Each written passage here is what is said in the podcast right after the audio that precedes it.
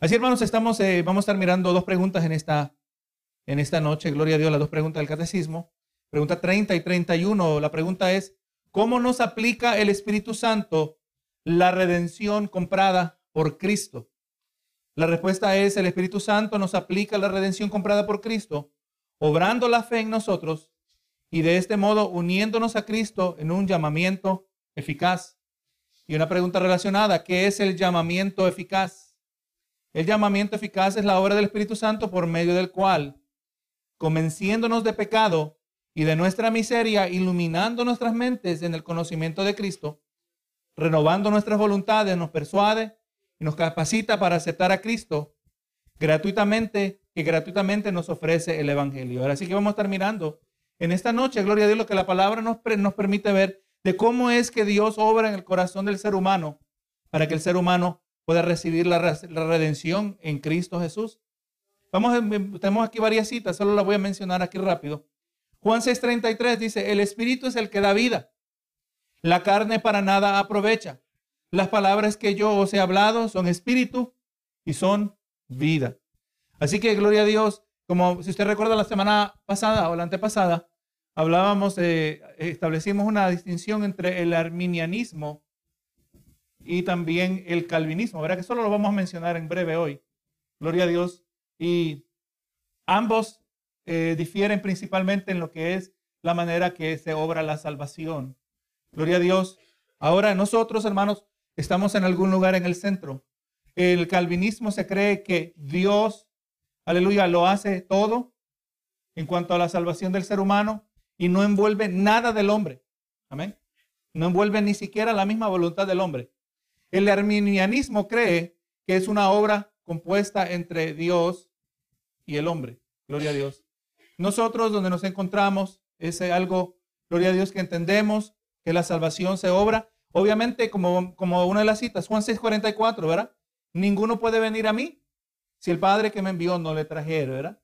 Gloria a Dios, vamos mirando que si Dios no da el primer paso en nuestra vida, ninguno de nosotros estuviéramos aquí. Y, pero contrario al arminianismo, nosotros no creemos que, el hombre trabaja con Dios. El hombre simplemente, eh, simplemente reacciona. Reacciona a la oferta del Evangelio, ¿verdad? Aunque prácticamente, en un sentido, Dios lo hace todo, ¿verdad? Gloria a Dios. Recuerde que aún la misma fe para creer es un don de Dios. Amén. Efesios 2, ¿verdad? Nos dice que aún la fe que nosotros necesitamos para creer es un don. Y me viene a mente la, las palabras del, hombre que vino a Jesús y le dijo, Señor, ayuda mi incredulidad. ¿Verdad que sí? Alguien que quería creer, pero no podía creer. Gloria a Dios. O sea que ni creer podemos por nosotros mismos. No tenemos la habilidad, gloria a Dios. Como dice Efesios 2.8, dice, porque por gracia sois salvos por medio de la fe y esto no de vosotros, pues es don de Dios. El don es la fe. Eh, primera de Corintios 1.9. Fiel es Dios, por el cual fuisteis llamados a la comunión con su Hijo Jesucristo, nuestro Señor. Nosotros simplemente reaccionamos o respondemos, ¿verdad? Respondemos a la oferta del Evangelio, ¿verdad? Gloria a Dios. Efesios, eh, perdón, eh, 2 Timoteo 1, 8 y 9 dice, por tanto no te avergüences de dar testimonio de nuestro Señor, ni de mí preso suyo, sino participa de las aflicciones por el Evangelio según el poder de Dios, quien nos salvó y llamó con llamamiento santo, no conforme a nuestras obras, sino según el propósito suyo y la gracia que nos fue dada en Cristo Jesús antes de los tiempos de los siglos. O sea, vamos mirando ahora que nos llamó. Nosotros no tenemos problema con, eh, entender que somos, hemos sido llamados de parte de Dios eh, y también que la palabra nos llama a nosotros los escogidos. Amén. Nosotros somos los escogidos. Somos electos de Dios, ¿verdad? Y le recuerdo siempre, eh, como dice primera de Pedro 1.2, escogidos según su presencia. A ver, el criterio que Dios usó, mirando cómo nosotros usaremos nuestra voluntad ante la oferta del Evangelio. Ya Él tiene un camino preparado para nosotros, ¿verdad? Gloria a Dios, pero el ser humano responde, reacciona. Eso vamos a estar mirando hoy. Dice Hechos 2.37, al oír esto, hablando del día de Pentecostés, al oír esto se compungieron de corazón y dijeron a Pedro y a los, otros apóstoles, varones hermanos, ¿qué haremos? ¿Verdad? Vamos mirando el elemento del Evangelio. El Evangelio tiene que ser, tiene que ser proclamado, tiene que ser predicado. Y el ser humano reacciona a la oferta, ¿verdad? Gloria a Dios. Eh, Ezequiel 11, 19 dice, hablando del, en, el tiempo del antiguo pacto, hablando de un nuevo pacto, en el cual somos partícipes hoy, dice, y les daré un corazón y un espíritu nuevo pondré dentro de ellos y quitaré el corazón de piedra de dentro de en medio de su carne y les daré un corazón de carne. Es exactamente lo que Dios ha hecho en nosotros que hemos nacido de nuevo. Y como ya mencioné, ¿verdad? Ninguno puede venir a mí si el Padre que me envió no le trajera, ¿verdad? Vamos mirando, hermanos, y, y cuidadosamente tenemos que identificar esto. Por un lado, vamos mirando que Dios lo hizo todo, aunque eso no hace de nosotros calvinistas. Pero indudablemente esto envuelve la voluntad humana. El hermano calvinista dice que no envuelve la voluntad humana. Pero gloria a Dios, nosotros vemos que Dios obra a través de la voluntad humana. Gloria a Dios. Porque el, ser humano reacciona. El ser humano, gloria a Dios, tiene que recibir o rechazar el mensaje. Ahora, hermanos, eh, Dios ha decidido traer a los predicadores, a, a, los pecadores hacia salvación por medio de la predicación del Evangelio, como ya estábamos diciendo, ¿verdad? Nadie puede ser salvo sin la predicación del Evangelio. Es más, nadie va a ser salvo porque dice, se me apareció Jesús. Amén. Porque tuvo una visión. No, no, es la predicación del Evangelio. Primera de Corintios 1.21 dice, pues ya que en la sabiduría de Dios el mundo no conoció a Dios mediante la sabiduría, agradó a Dios salvar a los creyentes por la locura de la predicación, ¿verdad? Locura que locura desde la perspectiva humana. El incrédulo considera que la palabra de la cruz es locura, dice, porque la palabra de la cruz es locura para los que se pierden, pero para los que somos salvos es poder de Dios. Amén. ¿Pero que sí? Entonces, desde la perspectiva humana, es una locura lo que es la predicación del Evangelio. Y es por esta razón que Cristo dio a su iglesia la tarea de ir por todo el mundo y predicar el Evangelio a todo hombre, como dice en Mateo 28, versos 19, 20. Ahora, con excepción de los niños que mueren como infantes y personas quizás con algún retraso mental que no son capaces de comprender el significado de palabras, la única manera que un ser humano es salvo es a través de Jesucristo. ¿verdad? Hay una se pregunta, ¿qué pasa con el bebé que muere? Gloria a Dios, el bebé muere en inocencia. El que, aquellos que están en inocencia, que mueren en inocencia. Amén, gloria a Dios, ellos van delante del Señor. Pero el que ya ha pasado de la etapa de inocencia, que esa etapa de inocencia varía de persona a persona, puede hasta variar de cultura a cultura, de tiempo a tiempo. Eh, eh, gloria a Dios, pero del momento que la persona ya posee un conocimiento, una clara comprensión de entre el bien y el mal, y por lo general, ¿qué van a hacer? Van a escoger el mal. El pecador por naturaleza, que eso nos describe a todos nosotros, escogemos el mal.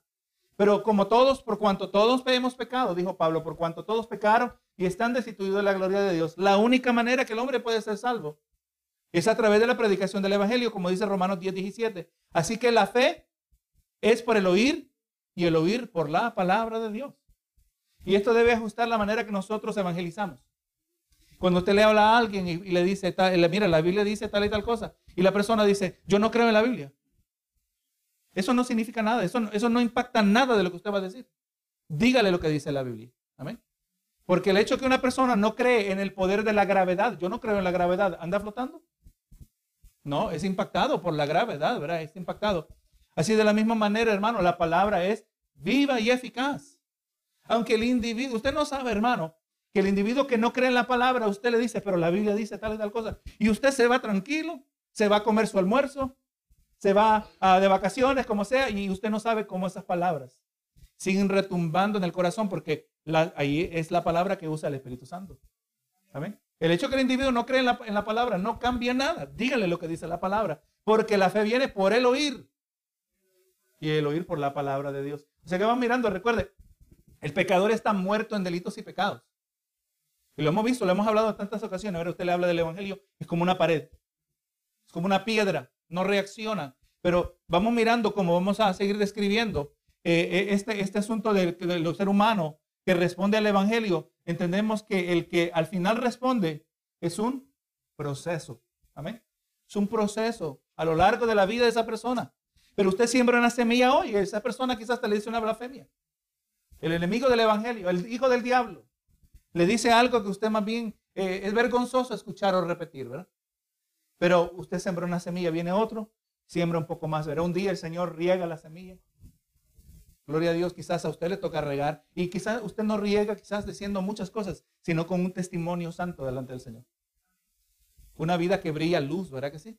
Así brille vuestra luz ante los ojos de los hombres, para que vean vuestras buenas obras y glorifiquen a vuestro Padre está en los cielos. Eso no ocurre de la noche a la mañana. No se, no se desanime que usted le habla a alguien y no vino a Cristo. No, no, es un proceso. Romanos 1.16 dice, el Evangelio, nos dice que el Evangelio es poder de Dios para salvación a todo aquel que cree.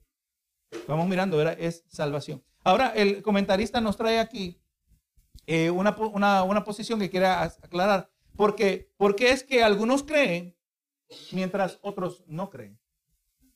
Una pregunta legítima. Dice, oye, pero ¿por qué esta persona se le hizo, eh, reaccionó el Evangelio y, y eventualmente se humilló ante Cristo? ¿Por qué esta persona se le dijo algo y esas palabras cuenta después que no, no le salían del corazón y ahora que reaccionó, pero mientras este otro más bien se endureció? Y esa es la gran pregunta, ¿por qué es que algunos hombres aceptan el Evangelio cuando lo escuchan mientras otros no? Porque es que el Evangelio trae a algunos, a, algunos hombres, hablando del ser humano, algunos hombres a conversión mientras que otros se endurecen. Para contestar esta pregunta, primero debemos comprender la razón, que la razón, la contestación a esto no se encuentra en el Evangelio mismo. El mismo Evangelio es predicado a un hombre, ¿cómo le puede ser a otro? Y vemos que exactamente Jesucristo libremente ofreció el Evangelio a todo pecador sin excepción. O sea, vamos a mirar, ¿será que yo no soy efectivo? A veces predico bien, a veces no predico bien. A, veces quizás debía haber orado tres horas en vez de dos horas. ¿Será por eso? No, no, no, aleluya, no es así de, blanco y negro. Vamos mirando, hermanos, que aun cuando tenemos el perfecto predicador, eh, el Evangelio fue ofrecido y pues en el caso de Jesús, hubieron personas que recibieron y hubieron muchos que lo rechazaron, ¿verdad? Ahora, eh, eh, el asunto es que hay algunos que contestan esta pregunta diciendo, bueno, el asunto es que la razón es que el Evangelio eh, solo es solamente debe ser ofrecido a los escogidos. A los escogidos, ¿verdad? Hablando de la perspectiva que Dios escoge unos que se salvan y otros que se pierden. Y estos dicen que Dios solo tiene la, la intención de salvar a los escogidos. Y por lo tanto tiene sentido que Dios eh, puede ofrecer salvación solo a ellos y si lo ofreciera a otros no fuera sincero. Indudablemente, recuerde, nosotros aceptamos este concepto, ¿verdad? De ser los escogidos. La Biblia nos llama que somos los escogidos. Cuando habla en Mateo 24, habla de aquellos que serán engañados si fuese posible engañar a los escogidos, ¿verdad que sí? Gloria, no tenemos problema nosotros porque hemos sido escogidos según su presencia. Amén. No tenemos problema en aceptar esto. Pero algunos piensan que, Dios escoge de, manera, eh, de, usando un criterio que es ajeno a nosotros. Amén. Y que escoge uno y coge, no escoge a otro. Escoge uno para ser salvo, escoge, otro, escoge a otro para perderse. Y por eso el Evangelio solo funciona en algunos, porque son los escogidos, y no funcionan otros, porque no son los escogidos. Dice en Romanos, para, para aclarar un poco esto, ¿verdad? Miren lo que dice Romanos 10:13. Porque todo aquel que invocare el nombre del Señor será salvo. ¿Quiénes son los que serán salvos? Todo el que invocar. Como que eso da la, está la puerta abierta a todos, ¿verdad? Exactamente, a todos. No existe nada en el evangelio, el evangelio que impide que algún hombre reciba la oferta de salvación que contiene. En ningún lugar en la Biblia dice que este solo es para un grupo selecto de personas. Eh, vamos mirando también que una segunda cosa que debemos comprender es que la razón por la cual existe eh, esta diferencia entre los hombres y no es algo que se encuentra en la raíz de ellos. O sea que ya miramos, unos son salvos, otros no, pero esto no es por simplemente por el evangelio. Ahora también miramos que otros son salvos y otros no, pero esto no es por los hombres mismos. En el sentido que si alguno acepta el evangelio y otro no lo hace, podríamos quizás imaginar que quizás el que recibió el evangelio posee una mejor naturaleza que el otro, que es menos pecador, quizás diría alguno, ¿verdad? Podríamos imaginar uno que era menos pecaminoso por naturaleza que el otro. Pero otra vez, esto tampoco es cierto. La Biblia nos dice que todo ser humano, de acuerdo a Efesios 2, todo ser humano está muerto en delitos y pecados. Jesús lo dijo, ¿verdad? Que no hay ni uno bueno, solo Dios, ni un hombre bueno en la tierra. Pónganse a ver, hermano, cuando la Biblia habla, dice que, que muchos son los llamados, pocos los escogidos. Cuando la la Biblia habla de, de la puerta estrecha, y la puerta ancha. ¿Verdad que sí? El, el camino amplio, el camino angosto. Gloria a Dios. Pónganse a pensar cuán angosto y cuán estrecha es la puerta. Que cuando nosotros miramos en el tiempo de Noé, ¿cuántos se salvaron? Ocho personas. Así de estrecha era la puerta en aquel entonces, ¿verdad que sí? Bendito Jesús. Cuando nosotros miramos la predicación del Evangelio, cuando miramos la destrucción de Sodoma y de Gomorra, miramos, solo fueron una pequeña familia, ¿verdad que sí? Una pequeña familia, destruidos. Aunque tenemos que reconocer que sí, el Evangelio ha crecido y, muchos han sido salvos en comparación, pero en relación a la población en general, somos un, un número muy pequeño. Bendito Jesús. Pero no estamos aquí porque somos de lo mejor. Eso es lo que hay que aclarar. Todos estamos muertos en delitos y pecados antes de venir a Cristo. Así que no existe ningún hombre que habrá de aceptar el Evangelio a causa de su voluntad o deseo natural. Bueno, mira, como este se portó más bien, como este era mejor portado, entonces este estaba más su corazón preparado para recibir el Evangelio. Pero mira lo que dice 1 Corintios 2.14. Pero el hombre natural, el hombre en su estado en el que ha crecido, se ha desarrollado, en el estado que nació en su pecado, el hombre natural no percibe las cosas que son del Espíritu de Dios.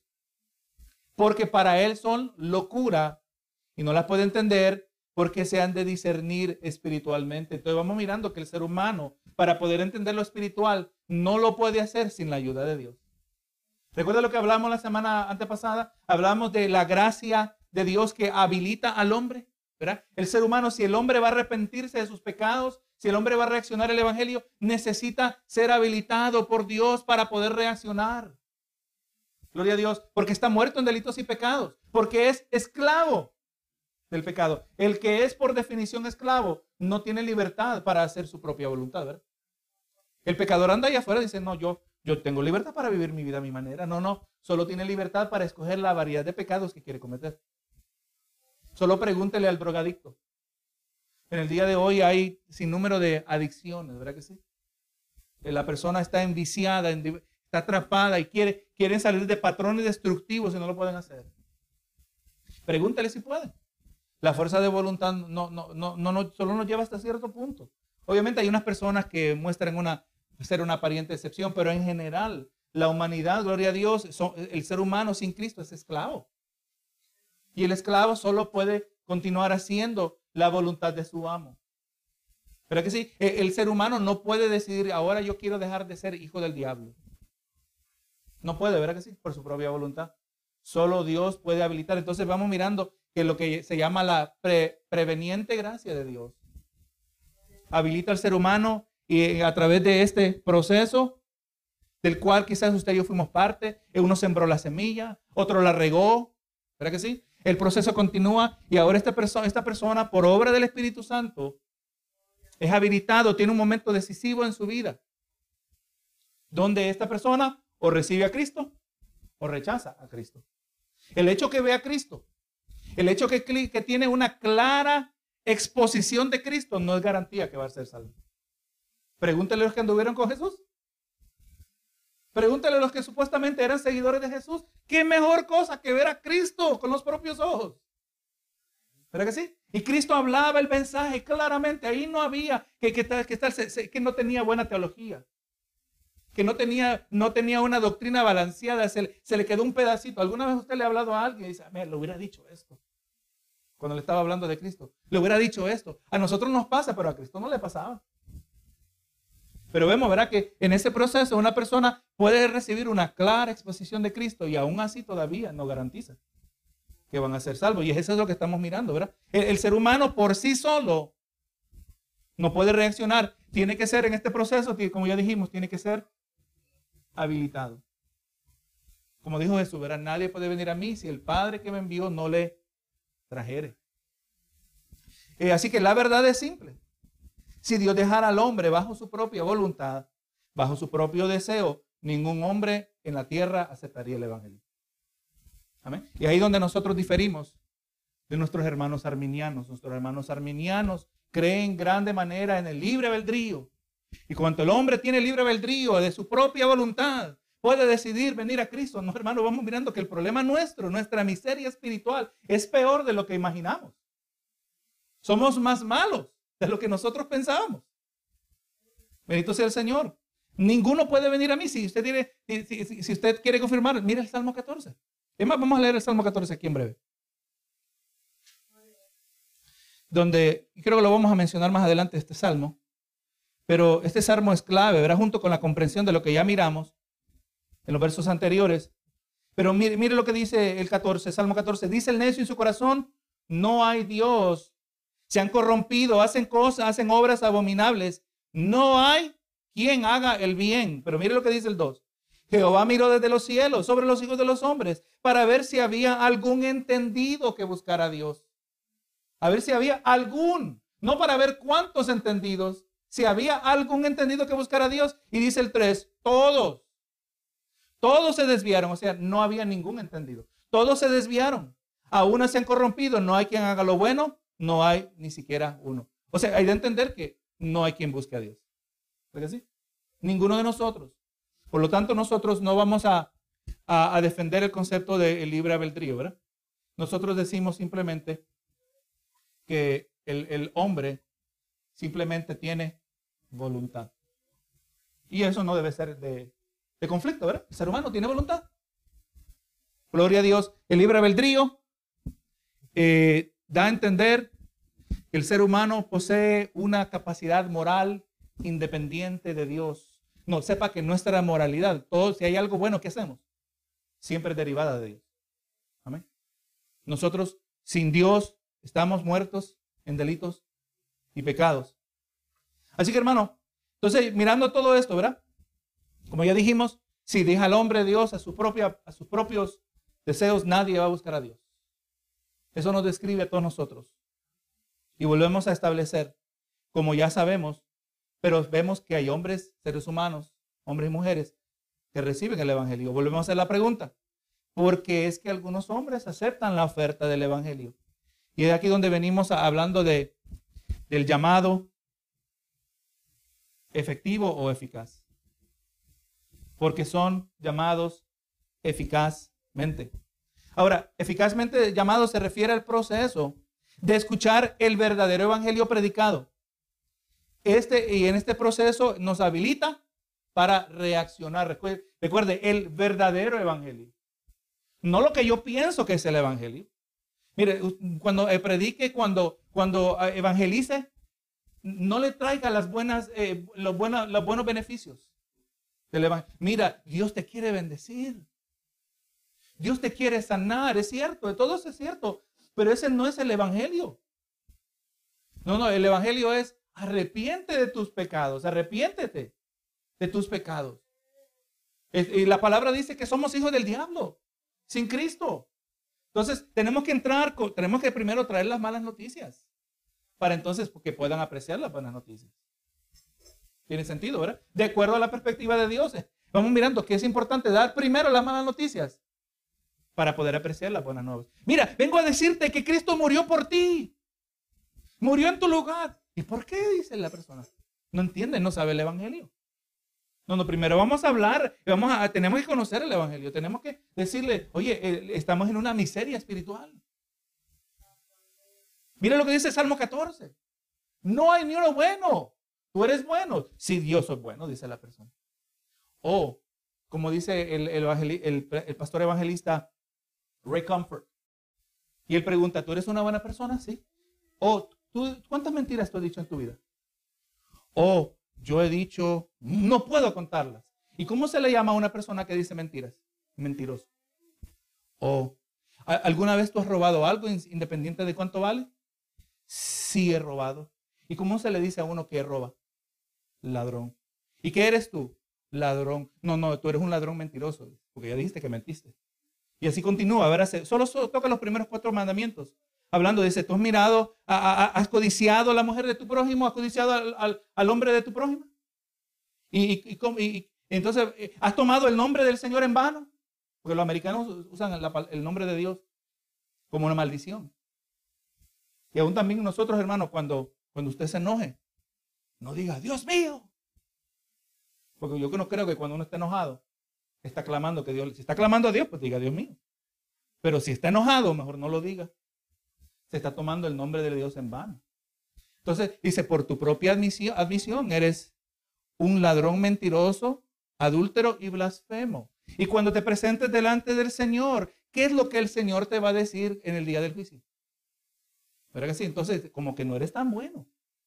Vamos mirando, ahora la ley todavía aplica, hermano. La ley es para señalar el pecado. Pero presentemos eso primero antes de hablarle de las buenas nuevas. ¿Qué dice Romanos? Que la paga del pecado es muerte, la mala noticia, mas la dádiva de Dios es vida eterna en Cristo Jesús. la, paga del pecado es muerte. Hay que hablar eso primero. Si usted quiere ser popular, pues no, no evangelice. Pero va a ser desobediente. Va a ser popular, pero va a ser desobediente. Yo prefiero ser obediente y no ser popular. ¿Verdad que sí? Pero primero no, le hable de los beneficios. Dios te va a sanar, Dios te va a salvarte. ¿De qué quiere bendecir? ¿Te quiere prosperar? No, deje eso para después. Ábrele primero de la calamidad. Ábrele, primero de la miseria espiritual en la que se encuentra el hombre. Pero vamos mirando, hermanos, aquí que el ser humano escucha el verdadero evangelio. Y eso es que tenemos que entender el evangelio para poder hablar del verdadero evangelio. Y en el proceso es habilitado para reaccionar. Y aquí vamos a resumir este proceso en esta manera. El evangelio es predicado a un grupo de personas. Todos los que escuchan están muertos en delitos y pecados. No lo pueden creer porque lo consideran locura. ¿Cuántas veces le pasó a Jesús? ¿Estás loco? Pablo se metía en la sinagoga. No le creían. Pablo se metía a hablar entre los griegos. Y cuando hablaba de la reacción, de la resurrección, este está loco. No le creían. Si es el ser humano, ¿verdad? Entonces vamos a ir el primer, la primera etapa de este proceso. Pero en el caso de algunos, vemos el segundo paso. En el caso de algunos, son, son habilitados por obra del Espíritu Santo y su gracia preveniente, que como la última etapa de un proceso largo en su vida, le concede claridad para reaccionar a la oferta. O sea que en un grupo de personas podemos ver a diferentes, eh, diferentes eh, niveles del proceso. Muchas personas que están en, diferentes puntos del proceso, algunos esta es la primera vez que reciben el Evangelio y automáticamente lo rechazan. ¿Verdad que sí? Otros eh, escuchar el Evangelio les, se les remoja un poco más en el corazón, por decir así, pero tampoco reaccionan. Todavía no toman acción, pero hay otros que están bien sensibles. ¿Verdad que sí? usted no sabe las personas en qué etapa de ese proceso se encuentran. Y hay otros, sepa, que están bien sensibles y como ya dijimos, y aún así no lo van a recibir. Dios les da en ese proceso de habilitarlos un momento decisivo donde, aunque eran esclavos al pecado, tienen libertad de, de escoger en ese momento. ¿Verdad? Pero unos lo reciben, otros la rechazan. ¿Será que, ¿Será que es posible que el joven rico estaba en ese lugar? El joven rico, ¿verdad? Que entendía, entendía los mandamientos. Él quería ser salvo. Pero lloró. ¿Por qué? Porque amaba otras cosas. Amaba más las riquezas. Y en esencia eso es lo El pecador escoge, rechaza el evangelio, mejor dicho, porque ama más el mundo, ama más lo que ofrece el mundo, ama más lo temporal. Ahora vamos a un tercer paso. Y ahora los que, han, los que, los que al haber, haber sido habilitados por el Espíritu Santo reciben la oferta. De parte de los que, y de parte de Dios reciben la fe necesaria para creer. Pero para recibir esa fe tienen que estar dispuestos, ¿verdad que sí? Si no está dispuesto, no va a recibir la fe. Todo esto por medio del poderoso efecto del Evangelio. Primera de Tesalonicenses 2.13 dice, por lo cual también nosotros sin cesar damos gracias a Dios de que cuando recibiste la palabra de Dios que oíste de nosotros, la recibiste no como palabra de hombres, sino según eh, es en verdad la palabra de Dios, la cual actúa en vosotros creyentes. Si usted recuerda, hermano, el día jueves hablábamos de esto mismo, ¿verdad? De, que cuando nosotros eh, escuchamos la palabra del Señor y, y en particular los hermanos en Tesalónica, la iglesia en Tesalónica fue una iglesia, una congregación fundada durante un corto periodo de ministerio. Un sumamente corto, hermano. No estamos hablando ni de meses. Posiblemente unas cuantas semanas que Pablo estuvo allí. Amén. Y en el proceso vamos mirando que ellos en un contexto de persecución recibieron el mensaje y, Pablo tuvo que huir porque estaba siendo perseguido. Y después le mandaron el reporte a través de Timoteo, ¿verdad? que los hermanos no habían abandonado la fe, que habían florecido. Amén. Vamos mirando que como ellos recibieron esa palabra, y sepa que este proceso al cual nos referimos, aunque hemos hablado de que uno predica, uno siembra la semilla, otro le habla y quizás el proceso que Dios está regando, pero esas no son las únicas cosas que Dios usa. Dios usa las circunstancias también. Amén. Pues, posiblemente puede ser un roce con la muerte. Casi que tuvo un accidente que casi se muere. Y ahora la persona, todo aquello que había puesto atrás, ahora se viene al frente. Oye, tengo que darle prioridad. Se da cuenta cuando uno está cerca de la muerte, se da cuenta de lo que es importante, ¿verdad? O sea, Dios usa muchas cosas. Puede ser la muerte de un ser querido. Puede ser enfermedad. Puede ser un sinnúmero de cosas que Dios usa. Puede ser que, la vida fructífera, la vida próspera que tiene, tiene todo lo que deseaba, todo lo que anhelaba, todo lo que había trabajado para alcanzar. Y al final se, termina vacío, se siente vacío. Ese es el proceso. Sepa, hermano, toda paz. Gloria a Dios, eh, la, la da Dios. Y si Dios quita la paz, no hay quien la restaure. Solo Dios puede dar la paz.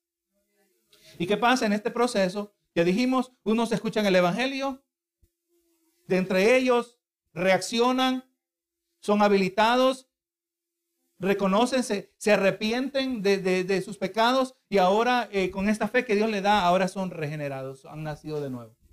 Ahora, menciono, eh, porque es necesario que entendamos esto. Por eso ya nosotros nos distanciamos de, del lenguaje de decir cuando yo acepté a Cristo, porque aceptar a Cristo significa aceptar a Cristo. Y lo vuelvo a decir, hermano, mire el hermano, feliciten al hermano que aceptó a Cristo. Y lo pasamos, pasamos a felicitar y el hermano que aceptó a Cristo no volvió, no volvió durante el resto de su vida. Y no es que aceptó a Cristo, no, no, no aceptó a Cristo. Lo único que hizo, hizo profesión de fe. ¿Verdad que sí?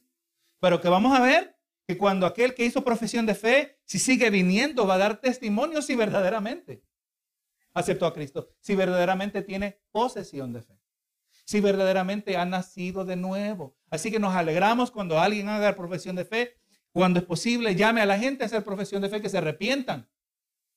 Pero tenemos que esperar y ver el fruto. Amén. Hay que ver el fruto. Así que eh, para ver, para ver si han nacido de nuevo, algo que el ser humano no puede producir por su propia voluntad. Amén. Es una obra de Dios para el nacer de nuevo. Así que cuando un pecador escucha el Evangelio, le entra por un oído y le sale por el otro, porque está espiritualmente muerto, pero es a lo largo de un proceso eh, eh, que este es preparado para un momento donde será completamente habilitado por el Espíritu Santo a través de la predicación del Evangelio. El corazón se va suavizando, ¿verdad que sí? Eh, las barreras se van. ¿Qué, cómo habrá pasado? Por, nos gustaría conocer el, la historial de saqueo. ¿Qué es lo que le pasaba a saqueo? ¿Verdad que sí? Cuando ya llegamos, el hombre ya estaba listo, ya estaba sensible. Pero tenemos que entender que es un proceso que requiere tiempo. Porque Dios tiene que obrar eh, y muchas veces chocar contra la voluntad humana. Gente que viene con arrogancia. Yo soy el piloto de mi vida. Pero que si yo determino el rumbo, yo marco mi destino. Cuidado con aquellos que les gusta andar motivando a la gente. Hoy en las redes sociales todo el mundo se hace motivador. Tú eres el capitán de tu barco. Oh, qué bueno. Y claro, el que no confía en el Señor tiene que buscar alguna manera de animarse, ¿verdad? Pero no, nosotros no somos capitanes nada. Nosotros estamos siendo arrastrados por la corriente de este mundo. Creo que dijo el apóstol Pedro. Somos arrastrados. Pero no, gloria a Dios. Ahora vamos mirando que este largo proceso, el ser humano es habilitado. Y este proceso se hace claramente ilustrado en el relato del hijo pródigo. No, no, pastor, aquí no hay, no hay, no hay un proceso. Bueno, miremos el proceso como aparece en Lucas. Lucas 15, 11, 11 dice, también dijo, un hombre tenía dos hijos. Este, esta no es una parábola, esto es real. Un hombre tenía dos hijos. Y el menor de ellos dijo a su padre, padre, dame parte de los bienes que me corresponde y le repartió los bienes. No muchos días después, juntándolo todo, el hijo menor se fue lejos a una provincia apartada y allí desperdició sus bienes eh, viviendo perdidamente, ¿verdad? Se, derrochó en el pecado, usando el dinero. Y cuando todo lo hubo mal gastado, vino una gran hambre en aquella provincia y comenzó a faltarle. Se dañó la economía, ¿verdad que sí? En términos de y fue y se arrimó a uno de los ciudadanos de aquella tierra, el cual le envió a su hacienda para que apacentase cerdos. Sepa que en la mentalidad judía, el cerdo es un animal inmundo, sucio. Qué peor cosa que aquel que apacentaba a los cerdos. Y deseaba llenar su vientre de las algarrobas que comían los cerdos, pero nadie le daba. Así además estaba la situación. Yo creo que jamás usted ha deseado comer lo que comen los cerdos, ¿verdad? Jamás. Damos gracias al Señor por eso. Y ahora el, el 17 es el donde queríamos llegar, dice. Y volviendo en sí, algo ocurrió en su mente, ¿verdad? Eh, eh, se le recibió claridad, podríamos decir. Se fue habilitado. Pues mire la lógica. Volviendo en sí, dijo, ¿cuántos jornaleros en, casa de mi padre tienen abundancia de pan y yo aquí perezco de hambre? Me levantaré e iré a mi padre y le diré, Padre, he pecado contra el cielo y contra ti aunque está hablando de, dos individuos, un hombre que existió y su hijo hombre que existió y esta historia, pero ellos están mostrando lo que ocurre en términos espirituales también. ¿Verdad que sí? Nosotros venimos al Padre, perdóname Señor, porque he pecado contra ti. Pero para poder eso tenemos que volver en sí. El Espíritu nos habilita. Algunos son habilitados y dicen, voy para la iglesia. Hay otros que dicen, sí, eh, lo haré mañana. Entienden que es importante, pero no le dan prioridad. Así que podemos hablar también eh, de este proceso en la salvación del rey Nabucodonosor. Y este proceso para Nabucodonosor eh, se marca por siete años importantes. ¿Sabe por qué? Mire lo que dice Daniel 4:34. Más al fin del tiempo, yo Nabucodonosor alcé mis ojos al cielo. Eh, estaba como una bestia, estaba como un animal. Volvió en sí. Pues lo mismo, ¿verdad? Volvió en sí, aunque él estaba en lo que parecía una locura. Dice, al fin del tiempo, alcé mis ojos al cielos y mi razón me fue devuelta. Y bendije al Altísimo y alabé y glorifiqué al que vive para siempre, cuyo dominio es sempiterno y su reino por todas las edades. Algo pasó en este hombre, ¿verdad? Y todos los habitantes de la tierra son considerados como nada y él hace según su voluntad en el ejército del cielo, en los habitantes de la tierra, y no hay quien detenga su mano y le diga, ¿qué haces? hablando de un Dios soberano, ¿verdad que sí? En el mis, y en el mismo tiempo mi razón me fue devuelta y la majestad de mi reino, mi dignidad y mi grandeza volvieron a mí y mis gobernadores y mis consejeros me buscaron y fui restablecido en mi reino y mayor grandeza me fue añadida y ahora yo Nabucodonosor alabo, engrandezco y glorifico al rey del cielo porque todas sus obras son verdaderas y sus caminos justos y él puede humillar a los que andan con soberbia. Suena como alguien que nació de nuevo, hermano. ¿Verdad que sí? Vemos que él tuvo que pasar por... Fue duro, hermano, el azote de este hombre. Yo tengo que creer que una parte de él estaba consciente, pero él no podía controlarse. Él actuaba como un animal, pero no se podía controlar. Vamos mirando, verá ese proceso donde Dios habilita al hombre. Y hay otros que tienen oportunidades donde son humillados también, pero no se, no se arrepienten. Así que hermano, debemos reconocer que la genuina salvación del individuo no es exclusivamente el producto de su voluntad. ¿Verdad que sí? El, ser humano no, no, va a caer en, ah, es bueno ser salvo, voy a ser salvo. No. Si Dios no nos ayuda, no lo podemos hacer. Como ya leímos en el Salmo 14, ¿verdad? No hay quien busque a Dios. No hay quien haga lo bueno. El hombre por sí solo es completamente incapaz de escoger cuál será el camino que le conduce. Eh, amor dicho, el hombre por sí solo es solamente capaz de escoger el camino que conduce a perdición. Déjelo, no, mire, el hombre es inteligente, la mujer es inteligente. Están cogiendo una carrera. No le van a hacer mal a nadie más. Van a ser una persona caritativa. Mírela, es más, eh, se hizo abogado, pero no va a trabajar eh, y no va a defender a los pobres.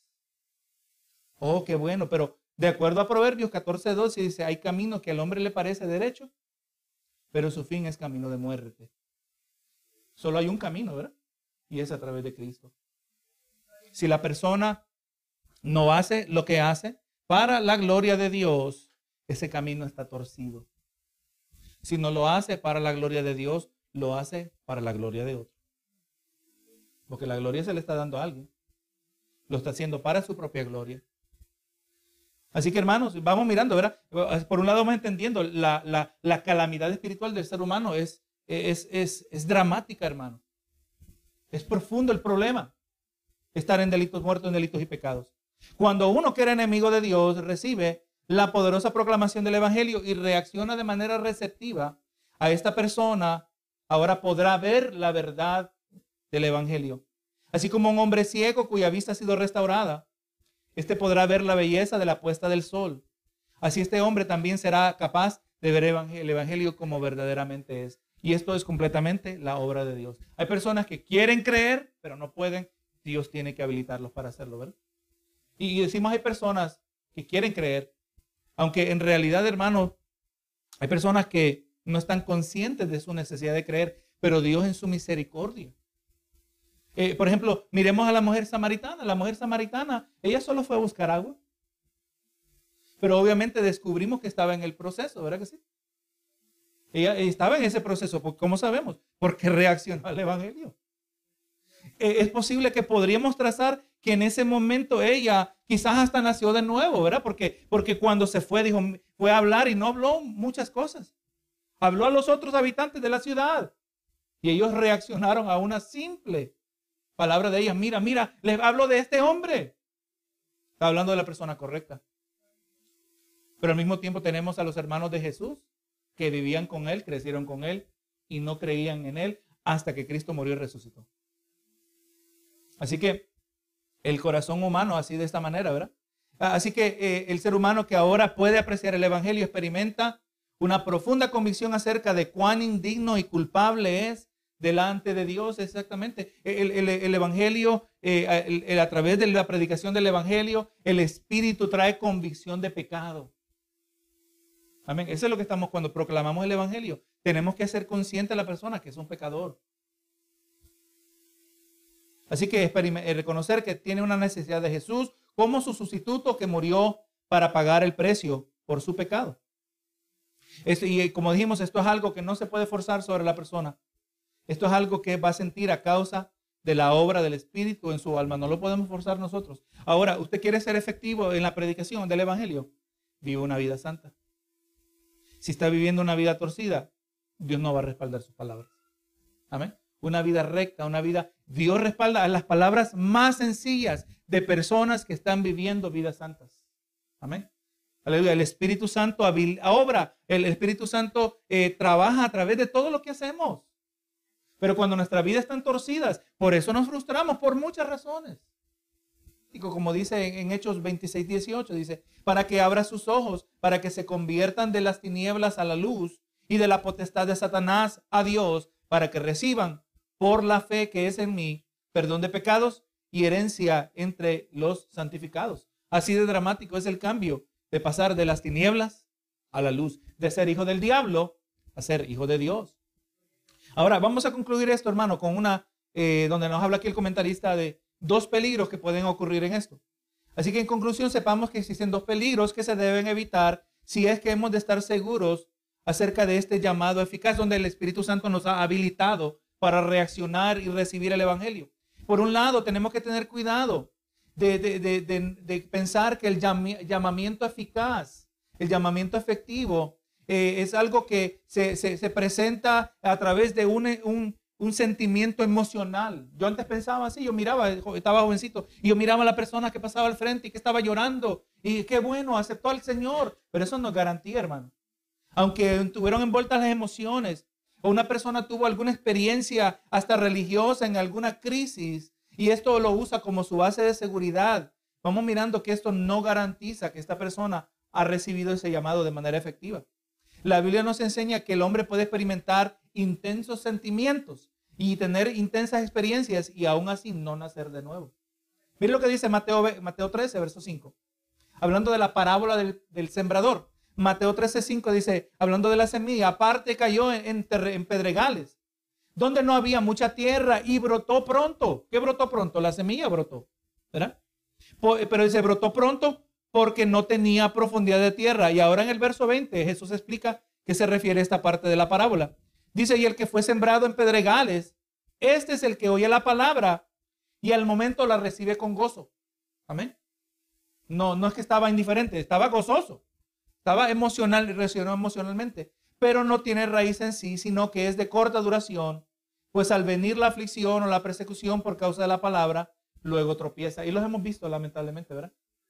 Hemos visto personas que cuando viene, cuando es apretado, abandonan al Señor. Cuando, y, la realidad es que cuando nosotros venimos a Cristo, somos introducidos a una nueva variedad de problemas que antes no teníamos. Muchas personas cuando viene el, problema, también se apartan. Yo ya no puedo con esto. Y lo que yo no entiendo es que cuando dicen yo ya no puedo con esto, ¿cuál es la alternativa? Si vivir con Cristo es difícil, vivir sin Cristo es peor. Nunca entretengamos tal lógica. No es mejor, dice el mundo. Hebreos 6:4 dice, porque es imposible que los que una vez fueron iluminados y gustaron del don celestial y fueron hechos partícipes del Espíritu Santo y asimismo gustaron de la buena palabra de Dios y los poderes del siglo venidero y recayeron, sean otra vez renovados para arrepentimiento, crucificando de nuevo para sí mismos el, al Hijo de Dios y exponiéndole a vituperio. Porque la tierra que bebe la lluvia que muchas veces cae sobre ella y produce hierba provechosa a aquellos por los cuales es labrada, recibe bendición de Dios. Pero la que produce espinos y abrojos es reprobada, está próxima a ser maldecida y su fin es ser quemada. Describiendo a esta misma persona, ¿verdad? Que eh, al comienzo, o sea que cuando alguien viene a Cristo y estamos mirando que viene con emoción, amén, gloria a Dios, pero estamos observando. Vamos a ver qué pasa después de seis meses. Vamos a ver qué pasa después del año. ¿Verdad que sí? No queremos solo una reacción emocional, queremos ver solidez espiritual, ¿verdad? Eh, eh, eh, ¿Cómo se ve? Puede ver el hermano que, está creciendo en la palabra, la hermana está creciendo en la palabra. Gloria a Dios. Así que como dijimos, en algunos casos, esta obra del Espíritu, el llamado efectivo, puede ser repentina, pero también en otros casos se ve de manera gradual. O sea que vemos, hay personas que un día hicieron profesión de fe. Amén. Y, y ahora que hicieron profesión de fe, Todavía hay muchas cositas que están soltando en el proceso, pero vamos a un proceso lento, pero, pero nos damos cuenta que se convierte en un proceso seguro. Hay otros que hacen profesión de fe y de la noche a la mañana han hasta roto con, con vicios. Hay personas que desde la noche a la mañana, el día siguiente trataron de fumar y ya no podían fumar. Les daba asco. Hay otros que tienen que batallar. Amén. Gloria a Dios. Ahora el segundo peligro se encuentra en la tentación de excusarnos de nuestro deber de aceptar el Evangelio porque pensamos que no hemos sido habilitados. O sea, yo, yo no siento nada, yo entiendo lo que se me está diciendo, pero, pero yo no siento nada. Eh, hay personas que dicen que se arrepentirían si creyeran eh, que se les está dando estabilidad, pero dicen que no lo pueden hacer por cuanto no les ha sido dado por el Espíritu Santo. Vamos entendiendo, hermanos, que hay evidencia de personas que primero entienden el Evangelio y lo reciben de manera intelectual. Amén. Y vemos que después, después de un tiempo, Dios sabrá cuánto tiempo, de cada persona es diferente, pero vemos empezar, empieza a ocurrir los cambios morales. La conducta va cambiando drásticamente. Gloria a Dios, pero eh, el asunto es, hermano, que Dios llama a todos los hombres al arrepentimiento. ¿Tú entiendes que debes arrepentirte? Sí. ¿Te vas a arrepentir? Me arrepiento. Gloria a Dios. Así, ah, si la persona entiende que se debe arrepentir, no quiere decir que tenemos que esperar que sintió una visitación especial de parte de Dios.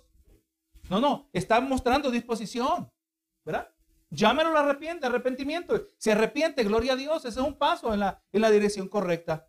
Pero sabemos que esto es por medio de la invitación del Evangelio, que nosotros podemos estar seguros que podemos hacer de nuevo por obra del Espíritu Santo. Es más, alguien se arrepiente y usted lo vio que de manera muy, muy lógica, muy metódica empezó a venir a la iglesia y uno dice, pero yo no veo que está reaccionando, pero sigue viniendo. Bendito Jesús. ¿Y qué más? Está viniendo a escuchar más palabra de Dios. Y sigue viniendo y escuchar más palabra de Dios. Gloria al Señor. Eso es lo difícil muchas veces. Que vengan a la iglesia. Y si está viniendo a la iglesia y está escuchando, pareciera que solo fue algo superficial pero que el compromiso fue superficial. Pero no se preocupe de eso. Con tal se predique la palabra. Con tal se viva la palabra. Es decir, no solo el predicador, pero hermano, usted que está ahí en la banca. E, es importante porque usted hace que la predicación se haga viva. O sea, en términos de que usted muestra amor. Usted muestra lo que es ser un verdadero cristiano. Lo que significa ser más y más a la imagen y, y semejanza de Jesucristo. Ellos van a, el hermano va a ver, el, visitante va a ver a Cristo reflejado en usted. No solo es lo que hace en el púlpito, es importante, es lo que ocurre entre las bancas también. Gloria a Dios. Que vengan, gloria a Dios, escuchan la palabra del Señor. Eh, estas últimas dos citas. Juan 7, 17 dice, el que quiera hacer la voluntad de Dios, conocerá si la doctrina es de Dios o si yo hablo por mi propia cuenta. O sea, el que viene con ese deseo y escucha, se da cuenta que esta es palabra de Dios, va a querer más. Gloria a Dios. Segunda de Pedro 1.10 dice, por lo cual, hermanos, tanto más procurad hacer firme vuestra vocación y elección, porque haciendo estas cosas no caeréis jamás. Entonces, por un lado, ya establecimos, ¿verdad? Que entendemos que en cuanto a lo que es la salvación, todo lo hace Dios, ¿verdad? Dios nos da la fe para creer. Nosotros simplemente respondemos. Respondemos a la oferta. ¿Por qué respondemos? Porque como seres humanos, Dios nos ha dado voluntad. Pero para poder utilizar esta voluntad de manera correcta, el Espíritu Santo tiene que habilitarnos, ¿verdad? Y a eso, esa habilidad, esa habilidad de habilitarnos se llama la gracia preveniente de Dios, ¿verdad? Pero vamos mirando que aunque todo lo hace Dios eh, en, un sentido general, esto a nosotros no niega que somos responsables. En ninguna manera niega esto. Nosotros somos responsables. Somos responsables de reaccionar el Evangelio. Somos responsables de atender el Evangelio. Somos responsables si no lo hacemos, somos responsables. La palabra dice. Que el que no cree ya ha sido condenado. Vamos mirando la soberanía de Dios por un lado y la responsabilidad humana por el otro. Y eso sigue siendo cierto en el día de hoy. Aunque usted y yo seguimos creciendo y madurando, pero no es por su propia fuerza. Es Cristo en nosotros. Pero eso en ninguna manera ahora niega tampoco nuestra responsabilidad. Seguimos siendo responsables. Y como leímos, ¿verdad? Tenemos que procurar. En Hebreos aparece eso bastante. Procura. Que debemos atender, que debemos, que debemos ser prontos. Somos responsables. Dios hace la parte que a Él le corresponde. Nosotros tenemos que hacer la parte que nos corresponde a nosotros. Así que, eh, ¿cómo funciona esto exactamente? Es un misterio que solo la mente de Dios lo entiende. Pero al final, lo que sí debemos entender, que Dios hace la parte de Él y nosotros debemos hacer la nuestra. No es que nos ganamos la salvación, pero el Señor nos ha llamado a colaborar, colaborar en su obra, gloria a Dios.